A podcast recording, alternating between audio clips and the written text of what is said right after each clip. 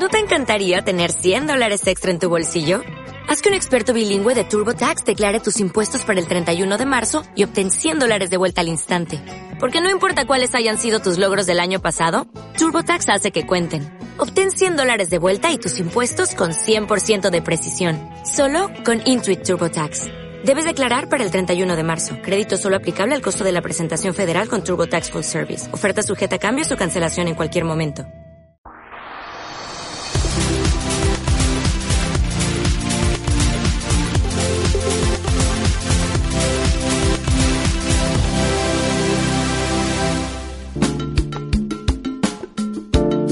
Soy Cristina Jiménez Saburido, soy licenciada en Derecho por la Universidad Complutense de Madrid y accedí a la carrera judicial por oposición de turno libre en 1989. He sido juez de primera instancia e instrucción y magistrada en distintos destinos en la jurisdicción civil y penal. Actualmente estoy en excedencia.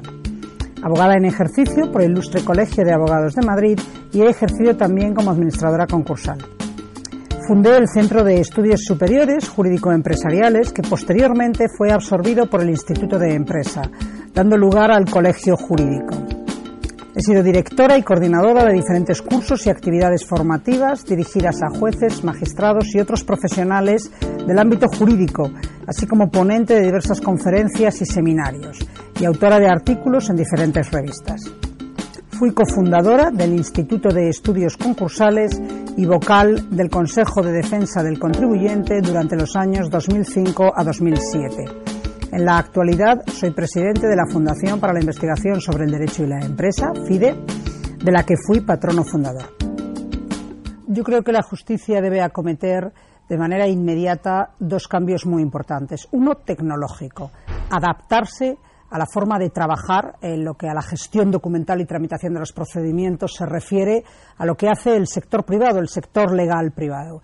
Y, en segundo lugar, acometer un cambio en la formación, tanto de los jueces como de todos los profesionales que trabajan en la Administración de Justicia adecuado a la complejidad de las materias sobre las que resuelven, complejidad de tipo económica, de tipo científica, de tipo tecnológico.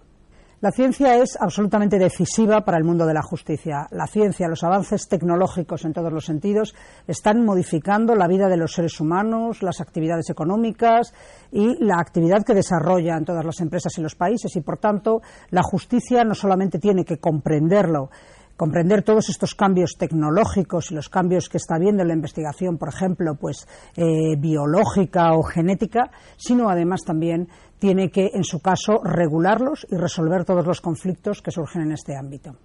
Internet ha aportado una gran novedad, yo creo que a todos los seres humanos, no solamente el efecto de globalización, sino en el que nos movemos en un entorno en el que el ser humano todavía no se siente confortable porque han cambiado las reglas de quiénes son conocidos, quiénes no son conocidos, interactúan con personas de otras culturas, otras religiones, otras razas y, por tanto, ha marcado un nuevo entorno en el que los individuos tenemos que aprender a desarrollarnos. Creo que el derecho está evolucionando, por supuesto, pero no de manera suficiente actualmente para atender el fenómeno de las redes sociales, porque todo ha cambiado mucho y también tenemos que definir los individuos cuáles son los nuevos valores y los nuevos principios que queremos que regulen nuestra vida. Y ahí llegará el derecho, pero más tarde. Estamos en una nueva era y los derechos individuales también están cambiando.